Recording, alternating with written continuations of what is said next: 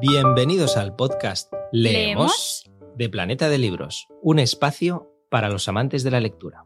Bienvenidos de nuevo al podcast Leemos de Planeta de Libros. Hoy empezamos un especial de dos episodios dedicado colectivo LGTBI. Nosotros en este caso lo mejor que podemos hacer es recomendaros muchísimas lecturas y especialmente voces, las voces de nuestras autoras, nuestros escritores, periodistas, expertos en, en multitud de ámbitos que a través de sus escritos, de sus libros, nos traen testimonios e historias de reivindicación y especialmente de visibilidad. Son historias, libros, como os decimos, cómics, novelas, etcétera, que nos ayudan en nuestras sociedades a ver el mundo en toda su diversidad y todos sus colores, que es lo que más necesitamos y más nos hace avanzar como sociedad. En este primer episodio lo que vamos a hacer es recuperar una charla que tuvimos con dos magníficas personas. Una de ellas es Rubén Serrano, autor del libro No estamos tan bien de temas de hoy, y la otra es Sonia Vivas, autora de Cuando vinieron a buscarme,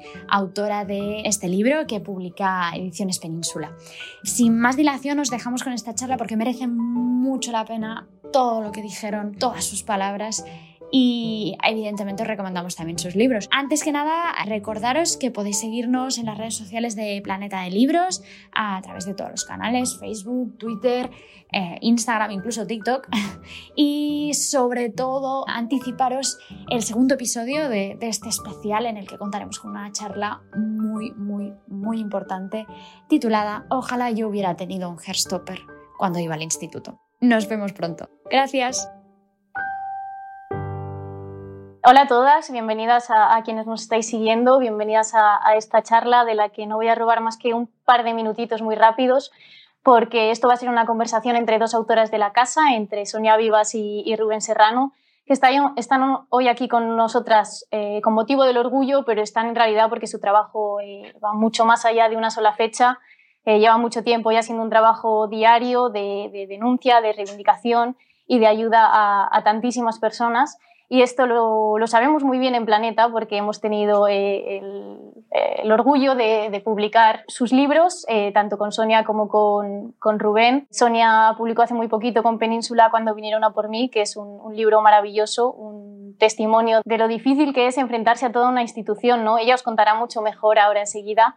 Pero, pero bueno, es este, este testimonio sobre enfrentarse muchas veces sintiéndote sola, además, a, la peor parte de la tradición, a la peor parte de la, de la norma y de las instituciones, pero creo que también es muy fácil verlo desde la parte positiva que tiene el saber que, que cuando te enfrentas y consigues un logro, eh, lo consigues para ti, pero lo consigues también para todas esas personas que vendrán detrás y que gracias a, tu esfuerzo y a tu trabajo y, probablemente a tus momentos duros, eh, pero bueno, lo van a tener un poquito menos difícil y creo que eso también, también es maravilloso y me alegro mucho de que ahora exista toda esa historia como, como libro. Y del otro lado tenemos a, Rubén Serrano, a mi querido eh, Rubén, que publicó con, con temas de hoy, eh, que me hizo sufrir mucho como editora, pero me dio todavía más felicidad. Eh, el libro No estamos tan bien, que es una maravilla de, de, reportaje periodístico sobre la situación de las personas LGTBI en España a día de hoy y que si fuera por Rubén tendría, pues yo entiendo que unas 2.000 páginas, tal era su, su voluntad de, de, no dejarse ni una pizquita de realidad por, por contar, ni, ni, una, ni una persona que no se viese ahí reflejada.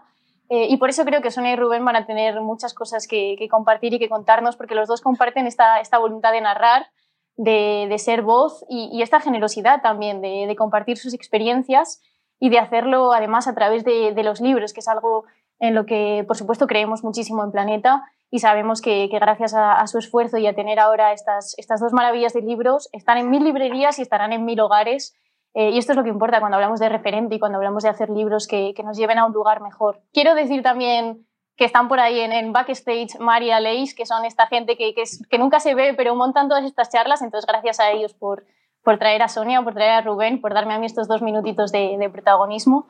Y, y, como quiero que entremos ya al grano, porque hay muchísimo que hablar, pues Rubén, tú y yo comentábamos mucho la suerte de que este libro fuese a existir y lo que a ti te habría gustado leerlo cuando cuando estabas en el instituto. Así que yo, yo os voy a dejar a los dos eh, tenéis un, rato por delante para, compartir, pero empecemos por esto, ¿no, Rubén? ¿Qué, habría pasado si tú y yo de 16 años le, no estamos tan bien? Bueno, antes de empezar, gracias por esta súper introducción y qué bien compartir este espacio con Sonia, que además está en mi libro. Después ella tiene su propio libro y es como, ¿cómo es la vida, no? Que, que, que, que nos junta así y es un placer. Simplemente eso antes de empezar. Estoy súper em, contenta, de verdad, te mando un abrazote, muy contenta de estar contigo. Todo de vuelta, es un placer.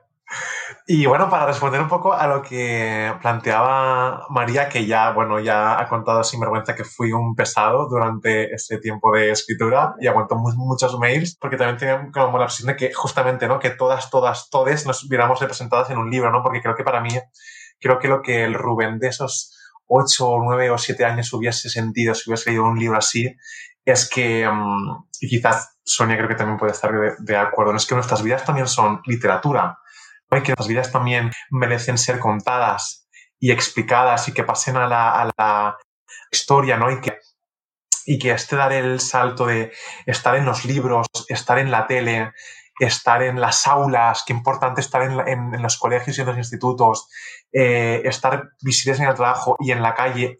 Todo esto no va de ideología, aquí no hay ningún tipo de, ideología. Se, trata de, enseñar vida, ¿no? Y demostrar que todas las vidas son posibles, que no es simplemente una y un único patrón, sino que somos diversos y diversas y diverses y es lo poderoso, ¿no? Y creo que una parte mía, con un libro así, se hubiera sentido muy acogido, eh, muy agradecido y creo que me hubiera dado esperanza, ¿no? El, el decir, sí es posible, sí hay un camino, ¿no? Y, hay, un, y hay una puerta que, que, se va a abrir y todo va a estar bien. Y quizá ahora no lo pases tan bien porque no se puede cambiar el mundo con un chasquido de dedos, ¿no? Hay un proceso. Pero lo importante es que sepas que no estás solo, ¿no? Que estás arropado. Y bueno, Sonia, yo también quiero un poco como rebotarte esta, esta pregunta y, saber cómo eh, hubieras recibido tú, ¿no? El, tener en, en, en tus manos historias así con las que digas, soy yo, ¿no? O, me siento interpelada. Bueno, pues eh, la verdad es que nos llevamos unos cuantos años, tú y yo, aunque no lo parece, porque ya ves que me conservo súper bien. absolutamente. Pero, pero, cuando, cuando yo tenía 8 o 9 años no había ningún referente, no había nada, no, no se sabía, de hecho yo en mi libro lo cuento, ¿no? Como, como yo me entero de que soy lesbiana porque lo leo de manera negativa, o sea, leo una revista donde dice fulanita dicen que es lesbiana, ¿no? Como algo súper terrible y yo empecé a ah. leer aquello a ver qué era y dije, ostras, pues yo soy eso, ¿no? No había referentes, no había nada y las pocas películas que luego empezaron a... Bueno, nosotros no, nos leíamos Carol, ¿no? De Patricia Highsmith, que era como lo, de lo poco que había y luego una la sonrisa vertical de Anagrama, que eran unos libros rosas y tal, Las edades de Lulú, o sea, unos textos pues que tampoco, que eran como muy trágicos. Yo recuerdo eh, todo lo relacionado con lo LGTB en ese descubrimiento mío de, de quién era yo, desde la tragedia, desde algo que estaba mm. mal y que era muy triste y que, y que se sufría mucho, ¿no? Por lo tanto, yo creo que un libro como el tuyo, llevado atrás en el tiempo, pues es una bendición y, seguramente hay un montón de gente que lo va a recibir, gente joven que lo va a leer y que va a ver pues que se puede vivir con total normalidad y que, y que hemos dejado atrás un poco la tragicomedia de, de ser homosexual mm. en unos años en los que no, no, teníamos referentes, insisto. O sea, había algún referente hombre, como por ejemplo eh, el escritor, ¿cómo se llamaba? Eh, que me gustaba, me gustaba mucho el, el que escribió El peso de la paja, y además era de ahí de Barcelona. Ah, pues ahora mismo me sale Mendicuti, pero no es Mendicuti. Sí, bueno, había algún referente, pero ya te digo, nada, nada de normalidad, todo lo contrario. Tensimos, el maravilloso Tensimos. Me, me, internet, es verdad, es verdad. Sí, sí, sí. Pero no, pero no, no teníamos nada. Entonces, bueno, tu libro, yo si lo hubiese leído, me hubiese visto en él y a lo mejor hubiese decidido no, ser, no ser policía, pero, pero creo que es un libro, pues eso, como tú dices, de, pues muy bonito, de esperanza y de normalidad, que es un poco lo que queremos. Si al final lo que queremos es, es que mm. podamos vivir con normalidad y con nuestra cultura. Porque sí que yo apelo mucho y a mí me gusta siempre decir que las personas LGTB tenemos también una cultura propia y una manera de entender el mundo, de entender las relaciones que va, que va más allá y que nos conectamos muy bien con personas gay friendly que entienden esa cultura y en parte también mm. la comparten con nosotros, ¿no? Yo no quiero renunciar a que por lo que nos ha tocado vivir, por el mundo en el que vivimos, que a veces no comprende las diferencias, hemos generado también a nuestro alrededor todo ese, toda esa cultura que, que yo creo que es muy guay, ¿no? Bueno, creo que es también porque mm, hemos vivido en la disidencia, ¿no? Y en los márgenes, que, a veces cuando decimos esto no hay como un... ¿Qué dices? Sí, en sí es como, sí, quizás yo pueda estar mejor que otras personas, pero verdaderamente hemos tenido un marcaje eh, desde pequeñas que ser maricón, ser lesbiana, ser bisexual, vicioso, travelo, ¿no? Todos los insultos que hemos soportado constantemente de la sociedad nos han marcado y nos han hecho crecer y construirnos ¿no? desde, desde este margen y crearnos una serie de capas y de herramientas para sobrevivir, ¿no? Desde, bueno, pues quizás eh, esconder la pluma, ¿no? Tanto un, hombre como una mujer, salir más tarde del armario, cosas que son totalmente legítimas porque lo hacíamos para protegernos. Y por enlazar con lo que tú decías antes, creo que es, creo que es muy significativo, eh, lo de que al final siempre ha habido como una narrativa de la tragedia, ¿no? Y has, dicho del drama, que me parece eh, muy, muy certero, porque es verdad, y creo que en cierta parte eso, eso también se debe a quién escribía nuestras historias, ¿no? Y con qué mirada. Y, eh, ¿verdad? Y es muy curioso ver como que cuando es una, es una mirada que es muy ajena a lo LGTBI, sale intrínsecamente como esa persona nos ve, ¿no? Como lo raro, lo malo, lo escondido, es un pecado, la violencia que sufre. Y ostras, sí, nuestras vidas, o sea, de todo lo que son nuestras vidas, eso quizá es esto. Pero también hay vida y hay esperanza y hay alegría. Em, por eso ver todos estos libros, y ahora que has, que has dicho a eh, pienso en, en el libro Julia, que no recuerdo la autora ahora, pero era eh, también del El tardofranquismo, o pienso ahora en, Las malas de, de Camille. Bueno, en todas estas literaturas positivas que hay, porque es que también nos merecemos una historia feliz, ¿no? Porque eh, nuestras vidas son bonitas y también eh, tienen que ser celebradas desde, bueno, desde ese encuentro, ¿no? Porque al final también es lo que tú apuntabas, ¿no? ¿Qué referentes vamos a tener si todos son negativos? Eh, eh, o, con pesadumbre. Y mm, bueno, soy muy consciente que justamente tanto tu libro como el mío parten desde esta voz de la denuncia, ¿no? Y por eso creo que es muy bonito que estén y que estén junto con los demás, ¿no? Que se complementen para no crear simplemente una visión unitaria de lo que somos, porque somos mucho más, ¿no? Sí, mira, esto que decías se ve mucho en las mujeres lesbianas, ¿no? Si te fijas, por ejemplo, el cine, en el cine español, eh, Pedro Almodóvar siempre ha dibujado la, vida gay como, pues eso, ¿no? Hemos visto a Antonio Banderas eh, montárselo con Eusebio Poncela en unas imágenes maravillosas, ¿no? Y era como la, había la diversión esa, estaba la purpurina y, los momentos esos también de, de, tragicomedia, pero bueno, pero, pero con una normalidad y con, pero las mujeres lesbianas no. O sea, nosotras nos han pintado a lo largo de la historia como hombres frustrados porque no tienen pene, que se pasan la vida en esa frustración enfadadas con el mundo, ¿no? Ese, esa visión que tú decías que representa lo que, lo que ven de nosotras desde otra mirada, que no es la nuestra, ¿no? Porque, porque no tiene nada que ver. Además, luego cuando, cuando estás dentro de, de nuestro mundo, cuando nosotras nos juntamos, nos reunimos, pues no, no, no, se dan esas dinámicas que luego sí que se llevan, por ejemplo, a la pantalla y que tienen que ver con la persona que nos está mirando y no tanto con, con lo que hacemos nosotras en nuestra vida, ¿no? Y sí, el, tu libro eh, y el mío, pues de alguna manera tienen esas voces también de, de denuncia y de, y de pues porque lamentablemente no, no, podemos bajar los brazos. Y eso es una realidad, no podemos bajar los brazos porque las cosas no, no están tan bien como tú decías, ¿no?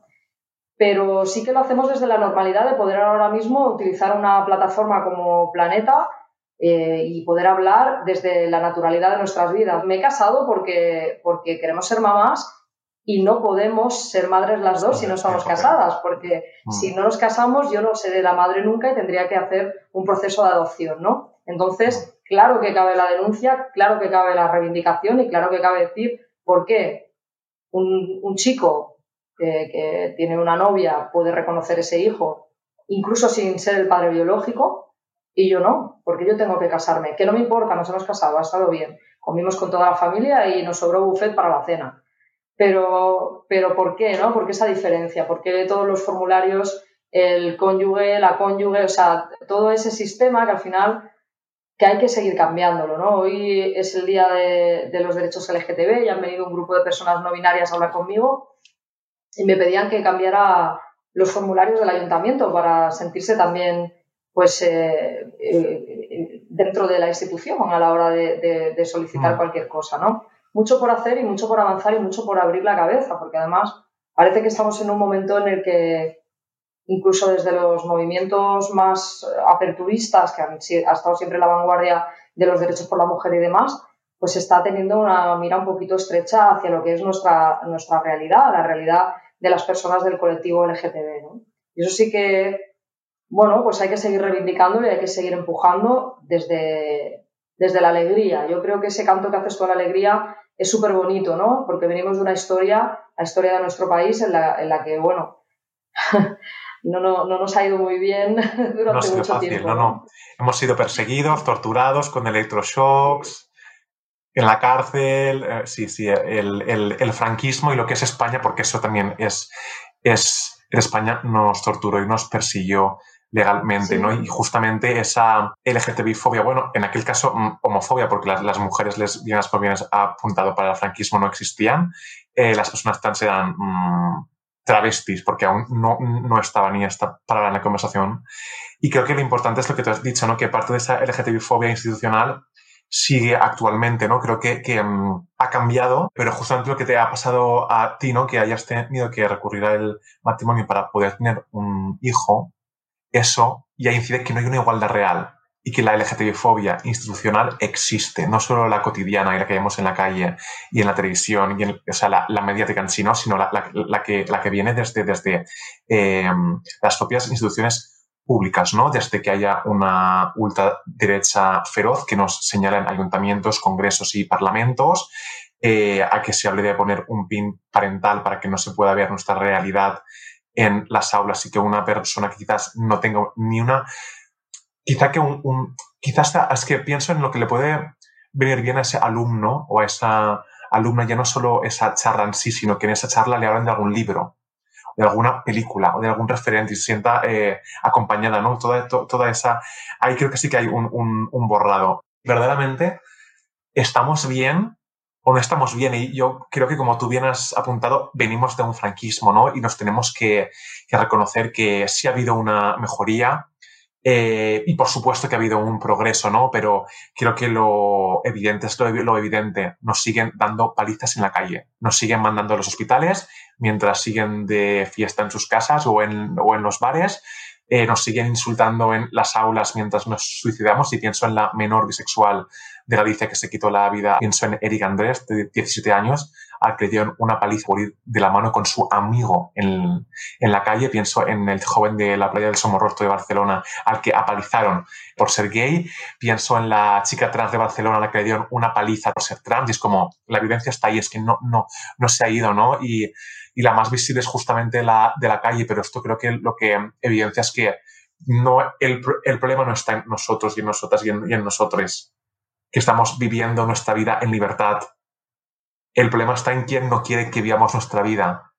Quién nos quiere asesinar, porque es lo que es, quién nos quiere callar, quién nos quiere anular, quién nos quiere volver a encerrar en un armario en el que nos encerraron y del que salimos. ¿no? Porque también pienso que no hemos entrado en un armario, ¿no? No sé si estás de acuerdo conmigo o no, Sonia, pero yo no decidí entrar a un armario a mí me, encerraron, ¿no? Me encerraron los insultos, los golpes, eh, las risas, los abucheos en los pasillos, los silencios en la calle y esto que parece que es mm, añejos que sigue repitiéndose porque si no, no habrían todos estos casos que siguen sucediéndose, ¿no? Y lo preocupante es que esto venga validado por discursos en los medios de comunicación con artículos eh, transfobos con, artículos que siguen vinculando lesbiana como loca, bisexualidad como vicio, homosexualidad con promiscuidad, ¿no? Para censurar nuestras vidas y cuestionar por qué eh, somos así y vivimos así y en lugar de... Em, aceptar verdaderamente la diversidad, porque es que cuando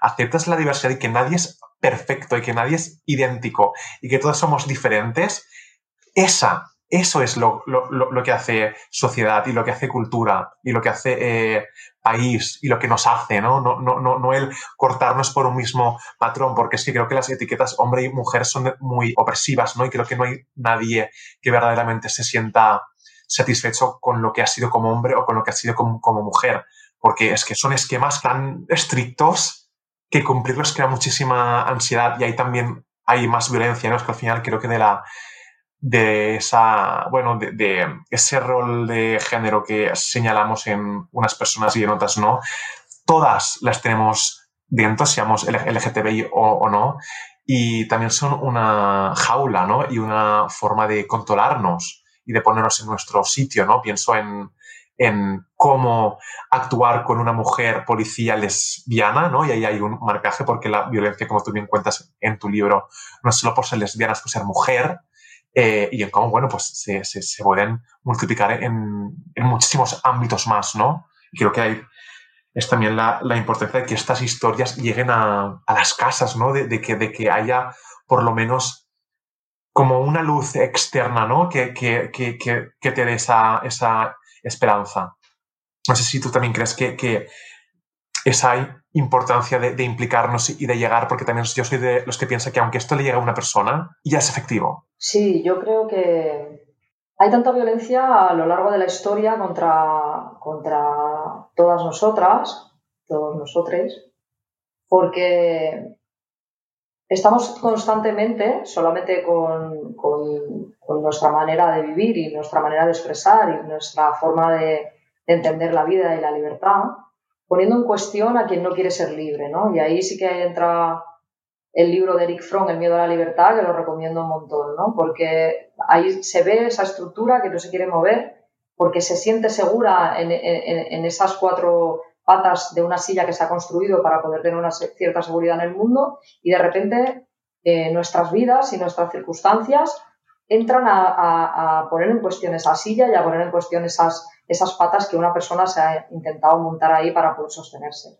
Tiene mucho que ver también con la, con la religión, pero no con la católica solamente, sino con la, la religión, como las creencias de las personas, esa necesidad que tiene el ser humano de creer también en algo más, en sentirse, sentir que, que está sostenido por algo y tener confianza en la vida, pues cómo se ha mercantilizado eso con diferentes religiones que al final lo que hacen es ponerte límites, decirte lo que puedes hacer, lo que no puedes hacer y hablarte de un Dios vengativo y todo eso, ¿no? Y no quiero entrar en una religión en concreto, sino en todas al final.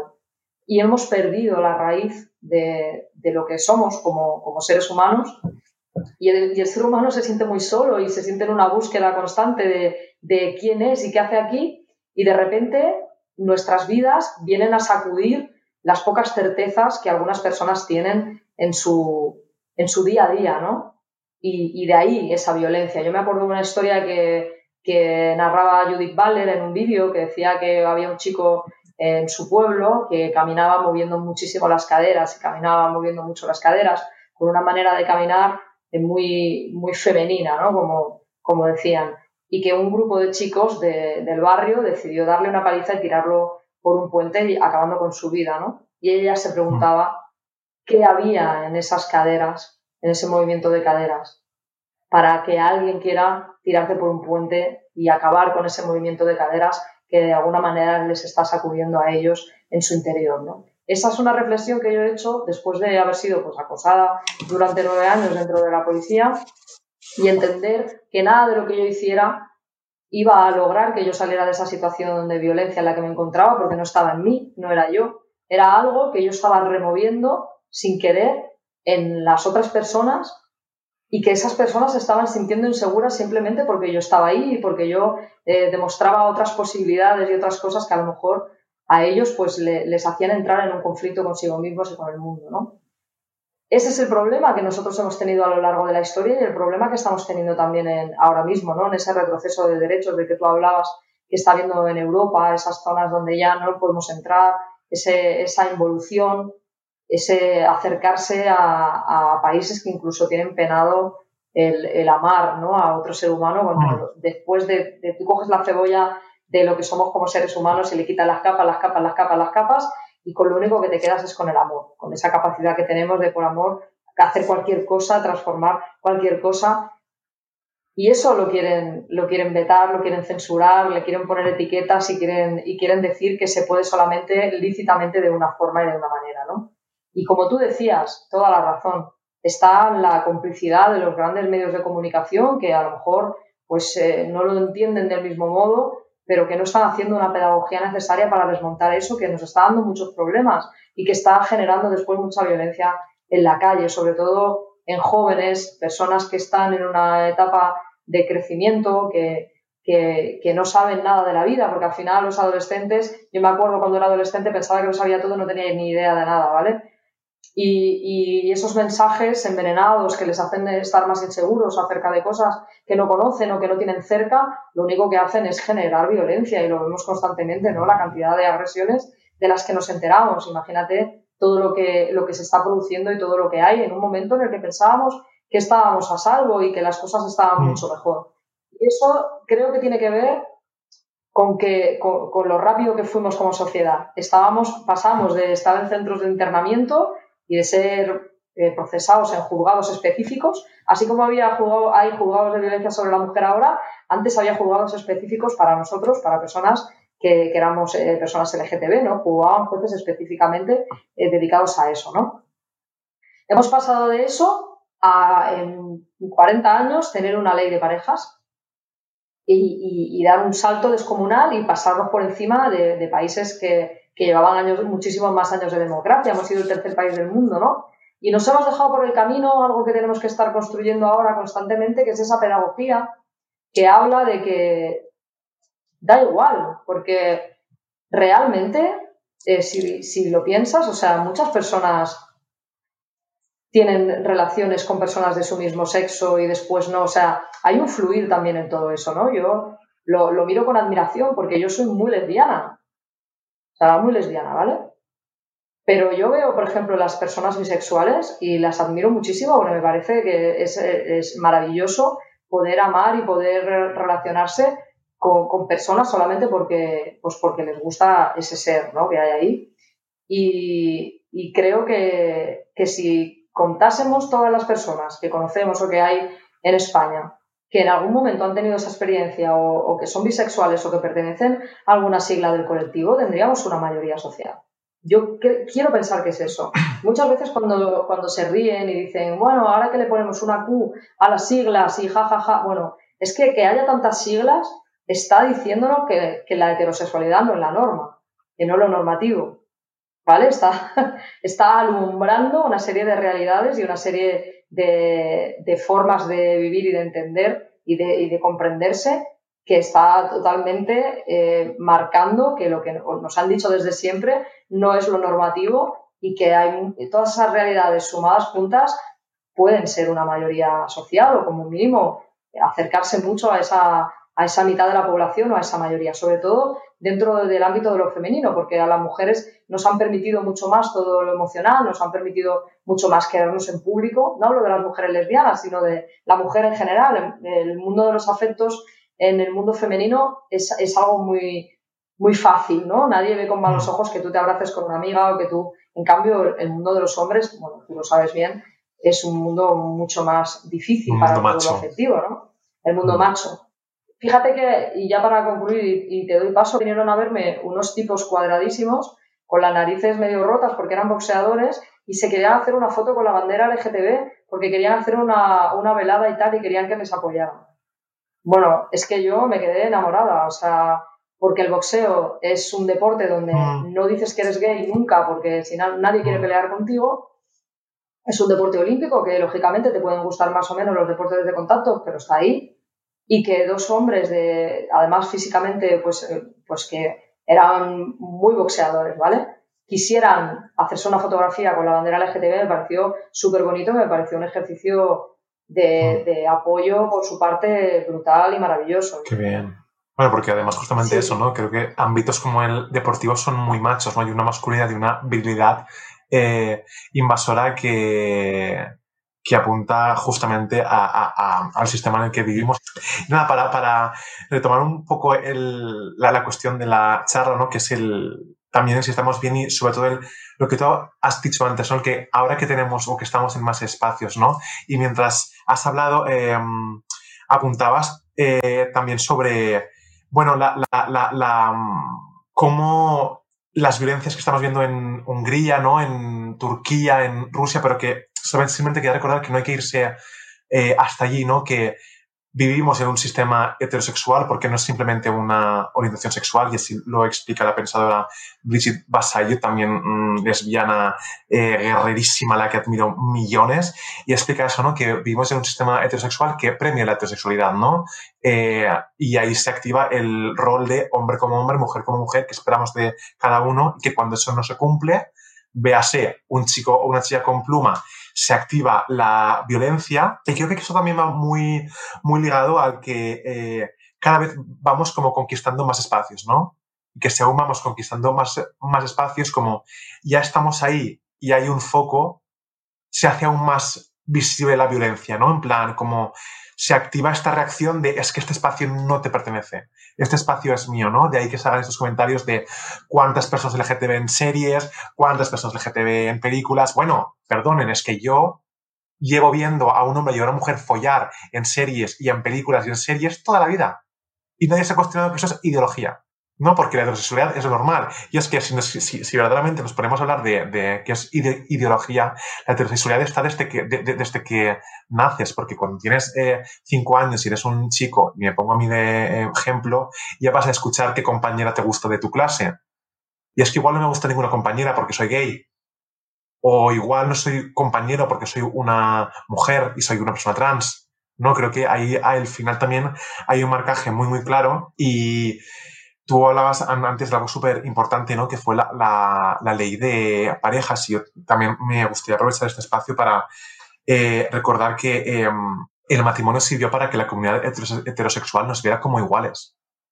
Pero a mí ese, ese derecho no lo necesito. Quiero decir, no me quiero casar porque es que no sé si poder tener una casa de la precariedad vital en la que vivimos, porque no sé si poder tener hijos, porque no mm, mm, tengo suerte y me pago el alquiler de esta, de, esta casa y llego a fin de mes. Ese derecho quizás ya sea caducado, quizá no, mm, seguro. O sea, yo no necesito casarme, necesito que no me den palizas por, por la calle. Necesito e, esa, esa igualdad estatal, real. Seguimos diciendo lo mismo de siempre. No nos peguéis, no nos matéis, no nos insultéis. Y lo seguimos repitiendo. Pero eso se sigue perpetuando, se sigue perpetuando, se sigue perpetuando. Y quiero darnos cuenta de la importancia que tiene esto cuando se aplica una interseccionalidad.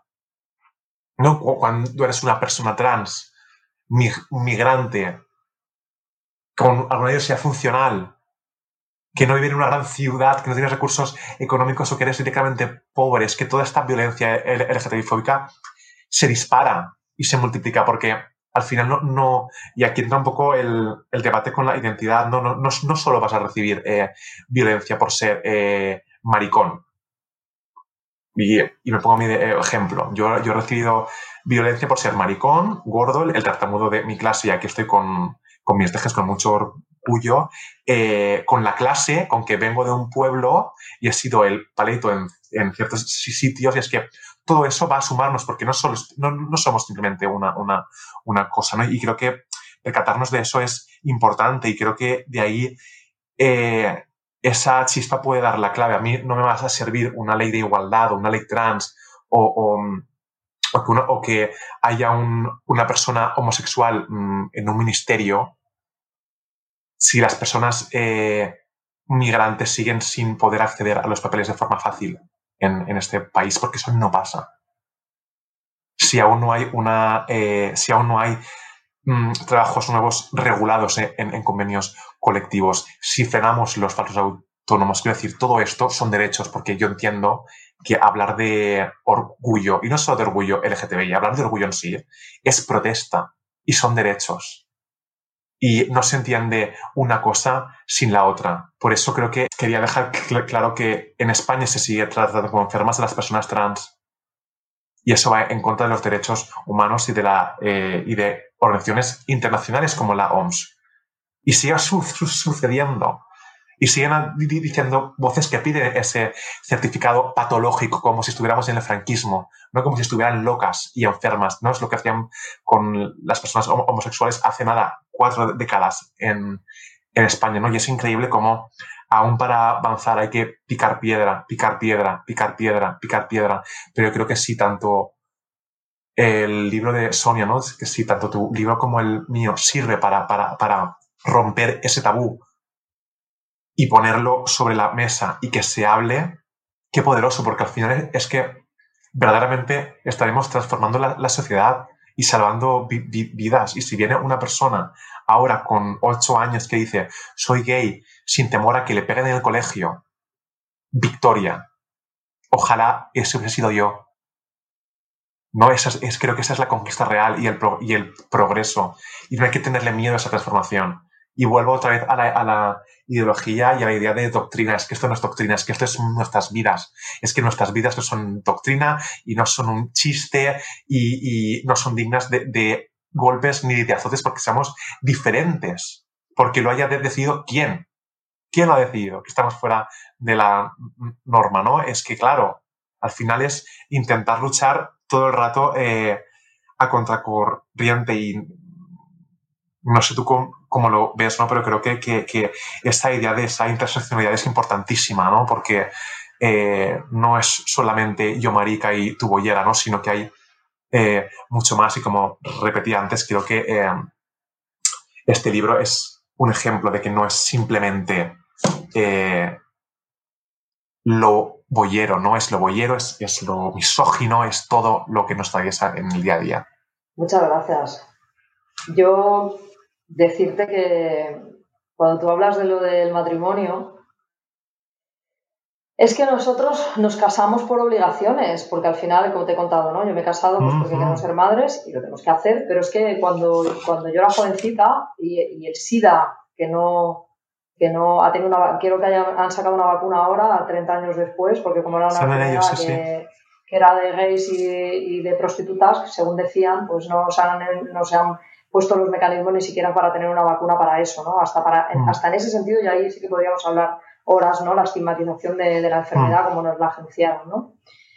Eh, resulta que en aquella época yo perdí pues, a muchas amistades, ¿no? Y, sus parejas no podían ni siquiera entrar en el hospital porque las familias le negaban el acceso a, la pareja y a lo mejor llevaban viviendo juntos 15 o 20 años y los, padres, los padres, los familiares del enfermo, decían en el hospital que no podía pasar esta persona y no podía pasar. El matrimonio homosexual vino a romper, eh, vino a romper toda esa estructura y a que nos entendieran más y que entendiera, y como tú has dicho, a que nos vieran iguales, ¿no? Y en ese vernos iguales, ahora hay cosas que son impensables, ¿no? Que tú vas al hospital y dices que de su pareja, a ti nadie te deja fuera, ¿no? Quiero decir, mm. pero en aquel momento es que pasaban cosas absolutamente desastrosas. Yo recuerdo un caso en concreto de un amigo mío, Fabián, que sufrió mucho, lo pasó muy mal y no se pudo despedir del hombre al que estuvo unido 15 años.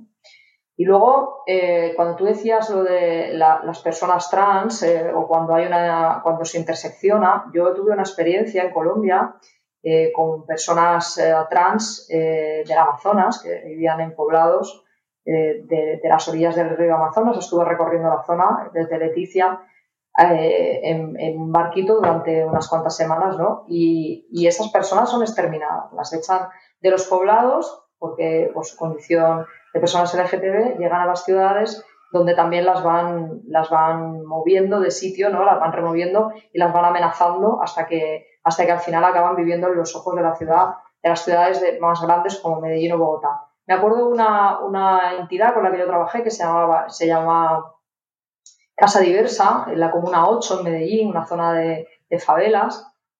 Cuando yo contacté con ellos, que subí hasta, hasta aquella zona, que era una zona bastante peligrosa, pues es que de personas trans no quedaba nadie, ¿no? O sea, no quedaba ninguna, las habían exterminado a todas, las habían matado a todas sin ningún tipo de investigación ni nada. Quiero decir que esas personas que interseccionaban fueron las que, las que primero se, se encargaron de barrer, ¿no? Y en esa intersección está la mayor cuota de violencia, como tú decías, ¿no? Porque al final a la marica y a la bollera a lo mejor eh, solamente nos dicen, nos amenazan y nos dan 24 horas para que abandonemos el barrio. pero las personas trans o las personas que interseccionan y que representan varias realidades juntas, estas personas enseguida las quitan del medio ¿no? y, se las llevan porque la violencia es mucho más extrema. Yo lo vi allí, lo estamos viendo ahora, no me quiero extender por si hay alguna pregunta, lo estamos viendo ahora de qué manera el discurso de muchas personas a las que yo he seguido y he admirado durante muchos años, porque son feministas de pro, están poniendo en cuestión no una ley, porque yo creo que las leyes se pueden debatir, se pueden hablar, lo que se está poniendo en cuestión es la existencia de las personas trans y que, y que esas personas tengan derechos o no los tengan a ser, ¿vale? Y ahí sí que hay un problema y ahí sí que estamos viendo el germen de una LGTB-fobia brutal en sectores incluso aperturistas y sectores que están vinculados a, la izquierda. Pero ya para acabar, porque a mí con el tema de la izquierda sí que me gustaría decir una cosa y sé que va a sonar un poco mal, pero con la ley de amnistía, cuando se hicieron las paces entre unos y otros y todos salieron de las cárceles, la izquierda no nos sacó de las cárceles. Recordar solamente que a nosotros, a las personas LGTB, nos dejaron encerrados en las prisiones, pese a que la ley de amnistía sacó a todos los presos políticos pero los presos LGTB no salimos. ¿Vale? Lo digo porque para ciertos sectores de la izquierda o para la izquierda hemos significado una lucha de derechos cuando hemos sido el, volumen suficiente como para aportar también votos, ¿vale?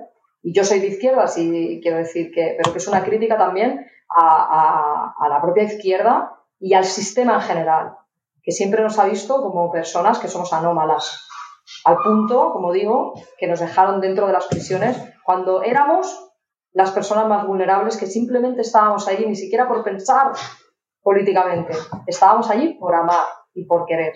A mí también me gustaría apuntar al, respecto eh, que, que, tampoco hay que caer ¿no? como en la pirámide de las violencias, a pesar de que, o sea, que que tampoco se a, a, entender esto, ¿no? Que por supuesto que una persona trans y migrante va a sufrir más, pero que la violencia que, que sufrimos todas, todas, todas es legítima y hay que denunciarlo y que no se quede nunca ninguna agresión silenciada y sin denunciar porque pensemos que otra persona lo está, lo está pasando mal o, o llevando mucho peor. Sí, puede ser y, es así, pero una de las máximas ¿no? que, he que, aprendido un poco en la, en la cultura queer de, de, aquí de Barcelona es que una agresión sucede cuando te has sentido agredida, con lo cual no hay que minimizar eh, absolutamente nada y eso es así. A mí la verdad que sí que, sí que me gustaría poner cara ¿no? a la corriente transfoba del PSOE, que sigue, bueno, que ha bloqueado y frenado la ley trans eh, mucho tiempo, a pesar de, presentar una propuesta similar en el 2017 y en el 2018. Y similar significa exactamente igual, menos un punto o dos. Y qué curioso ahora, ¿no? Este, este cambio de, de opinión y qué juegos de sillones y de posiciones hay por detrás para que suceda eso, porque la, la, ley trans no va a hacer que nadie se convierta en trans, no va a obligar a que todas las personas sean trans. De hecho, hay una ley de 2017 que sigue eh, actuando y sigue estando en vigor y nadie se ha hecho trans, ni todo el mundo es trans por esa ley, con lo cual, aunque se apruebe esto, nadie se ha, convertido trans. No, es que es muy curioso, ¿no? Porque es como, es lo que, no sé, bueno, creo que te, acordarás más, ¿no? Con lo del matrimonio igualitario. Bueno, pues ahora me caso con mi perro. Es que esta ley claro. no, no, no hace que te cases con tu perro. Es que... No.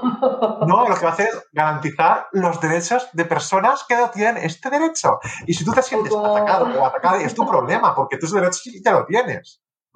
O como cuando, cuando decían que, que, si eras gay, o sea, que si ibas con un amigo gay, que te volvías gay tú también, ¿sabes? O que, o que yo, mi madre me decía, ¿no? Que por qué me había pasado aquello, que si es que alguien me había comido la cabeza. No, Es como un poco lo mismo, ¿no? Volver al absurdo, es decir, a ver, mamá, o sea, si estoy rodeada de heterosexuales y no ves que no, sabes, que esto no se contagia, es como la idea de que ahora toda la gente se va, se va a hacer trans, ¿no? O de que, o, mucho peor, que, que, las personas trans van por ahí atacando a, las mujeres, ¿no? Esto sí que a mí me gustaría porque hice un vídeo y, y, me, y, tuve que cerrar las redes y todo porque me entraron compañeras que yo consideraba compañeras de lucha a, a, machete conmigo. Porque, a ver, eh, compañeras, eh, fuera bromas, no os violan las personas trans, ¿vale? Os violan vuestros compañeros de universidad cuando os habéis bebido dos copas de más en el botellón y os quedáis dormidas. Decid las cosas, ¿vale? Desafortunadamente, no os violan las personas trans. Bastante desafortunado es el mundo y bastante mal está hecho como para que ni siquiera puedas beber, ¿no? Que tienes que correr el peligro de ser violada, pero son las personas trans las que os violan. Y hay una criminalización, como en su momento lo hubo con, las personas... Con es idéntico. Sobre todo con los gays, ¿no? El peligro, ¿no? De que... Pervertidos, los pedófilos. Todas estas, bromas del culo contra la... Bueno, bromas. El culo contra la pared, cuidado que viene, ¿no? La pastilla de jabón, Mm. Es todo el rato ese, ese, ese, es el mismo mecanismo todo el rato operando igual y que ahora está tratando de pasar por la picadora o pasando por la picadora de la crítica, del insulto y de, y de la vulneración de derechos a las personas trans, ¿no? Yo ya para, para concluir decir, yo eh, como cuando estaba en la policía, ¿no? Eh, eh, me acuerdo, y es una anécdota, no voy a extender, que yo hice un protocolo para, para, para cachear a las personas trans, ¿vale? Y me acuerdo que estaba hablando con mis compañeros para poner en marcha el protocolo y decía uno, bueno, pues dos compañeras, la parte de arriba si tiene pecho, ¿vale? Y dos compañeros si, si abajo. Y les dije, oye, compañeros, es que mm, simplemente se le pregunta cómo quiere ser cacheado y se hace constar por diligencias. La persona habla, ¿vale? Tiene boca. Tú le dices, hola, ¿qué tal? ¿Cómo quiere usted que la trate? ¿O cómo quiere usted? ¿Cómo quiere que me dirija? ¿Y cómo quiere ser cacheado o cacheada o cacheade? Pues eso, coges, lo pones por diligencia, lo escribes, que la persona ha solicitado ser cacheada por dos hombres o por dos mujeres y tal y no sé qué, y ya está el protocolo. Ya está, ya está. es que es muy sencillo. es muy sencillo. Claro, pero es que de verdad, o sea, por eso hace tanta falta, volviendo al inicio, de lo que tú decías, que en los colegios se, se enseñe también la realidad de las personas LGTB, pues porque al final si no llegamos a estos niveles Mm. de, cabezas obtusas que no son ni siquiera capaces de entender que la persona que tienes delante pues puede hablar y puede pedirte y te puede decir cómo quiere, cómo quiere que, la trates. Como eso mm. todo, ¿no? Como bichos raros muchas veces nos ven, nos siguen viendo. Nos siguen viendo, nos siguen viendo, nos siguen sí, viendo. Sí, sí, A mí muchas veces me dicen, ¿por qué dices que eres lesbiana? Digo, pues porque no dejáis de preguntar, porque cada vez que lo digo como ofende, pues lo sigo diciendo. Mm. Claro, es que, si te molesta. Claro, exactamente. Hasta que sea de, verdad una cosa sin más. Bueno, si te parece, eh, vamos a las preguntas que yo que tengo como un par, más o menos. Eh, voy a empezar con una de Lena barra baja 07 que nos dice eh, a los dos consejos para salir del closet. Mira, la verdad que yo lo que he aprendido es que para salir del armario al final es, una guía y lo tienes que hacer cuando tú estés preparado, preparada o preparada. Y eso es lo, importante y creo que otra pieza clave es encontrar como un apoyo, ¿no? O una persona aliada con que sepas que no te va a juzgar, que va a ser tu, apoyo real y que va a estar ahí, ¿no? Y creo que encontrar antes ese hogar y ese cobijo va a hacer mucho más fácil el salir del armario, ¿no? Y el, y el liberarte un, poco de, esa, de ese peso ¿no? que, nos han inculcado y que, y que no lo hemos elegido, porque como decía antes, que nadie ha elegido entrar en, el armario. Eh, y es un poco mi, mi, tip. No sé tú, Sonia, si tienes algo o si tienes otra pregunta, porque me avisan por el pinganillo que nos quedan cinco minutos, así que eh, aprovechad si nos queréis preguntar algo, porque aquí estamos. Bueno, yo me acuerdo porque yo soy de Barcelona, que yo iba a la coordinadora gay lesbiana cuando la llevaba Jordi Petit, hablando hace un montón de años y tal. wow. Uh, y, sí, sí. Y, me acuerdo que había un libreto que decía cómo decirle a, tus padres que, eres eh, gay o lesbiana, ¿sabes? Y bueno, era tan sencillo como coger el, eh, aquello y dejarlo por encima de tu habitación para que lo leyeran. Es totalmente, totalmente. ya había salido del armario. Verdad, verdad, verdad. Habría que hacer algo parecido, ¿vale? Ahora, pero ya. Hombre, por favor. Totalmente. ¿Cómo decirle, cómo, cómo, decirle a tus padres de ultraderecha que, que eres gay o lesbiana, ¿no? Y, dejar el, folleto por ahí porque se están despertando esas, esas viejas bestias, ¿no? del pasado, ese miedo, ¿no? Sí, es como un tabú que de repente ya, ya no es un tabú, ¿no? Y ya no es un, un estigma y se ha perdido la vergüenza a, a volver a señalarnos de forma despiadada, además. Está como de moda. Mira, te voy a leer una frase a ver si la encuentro. Si no, yo por aquí te tengo una pregunta más de uno de nuestros telespectadores. Sí, pues mira, te la cuento. Nos preguntan que nos ha gustado mucho que decíais de reivindicar también la cultura LGTBI y que esta puede ser compartida por todos y por todas, de que pensar que tirar para adelante, transformar la sociedad es cosa de todos. Y yo creo que justamente es una clave, no sé si lo que pensarás tú, pero creo que el poder es que una película LGTBI o una serie o un libro o lo que sea, lo lean y lo vean y lo consuman personas que no somos simplemente nosotros, sino que le llegue a la gente, ¿no? Que, que, que nos vean, ¿no? Pues no sé, pienso ya no solo en nuestros libros, pienso en, en Veneno, ¿no? Que, que, que, lo ha reventado, pues qué poderoso que gente que cuestionó a esa mujer hace años ahora diga, wow, yo hice eso y, quizás no, no, no, no está bien, ¿no? O, no, nos portamos bien. Sí, toda la razón. A mí me parece también eso. Mira, he encontrado la frase, ¿vale? Lo digo porque nos quedan un par de minutos y a lo mejor dice, el viejo mundo se muere, el nuevo tarda en aparecer y en ese claro oscuro surgen los monstruos.